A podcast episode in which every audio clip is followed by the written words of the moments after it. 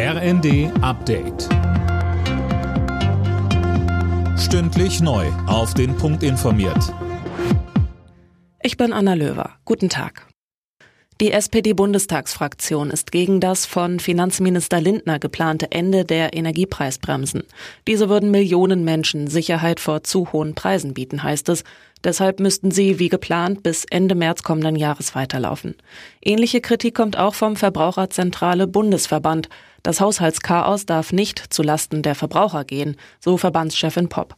Lindner hatte angesichts der aktuellen Haushaltskrise das Auslaufen der Preisbremsen zum Jahresende angekündigt.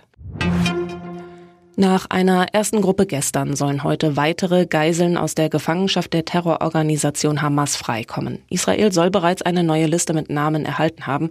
Das internationale Rote Kreuz ist vor Ort, um die Menschen medizinisch durchzuchecken und zu betreuen.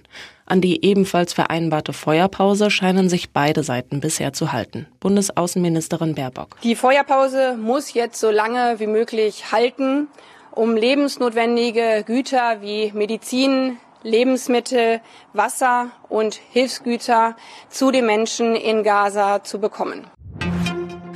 Die Ukraine meldet den schwersten russischen Drohnenangriff auf Kiew seit Kriegsbeginn. 71 russische Drohnen sind demnach in der Nacht abgeschossen worden. Mehrere Menschen wurden durch herabfallende Trümmerteile verletzt.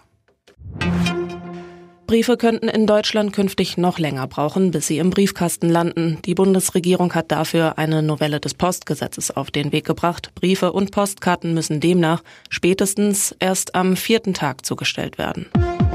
Alle Nachrichten auf rnd.de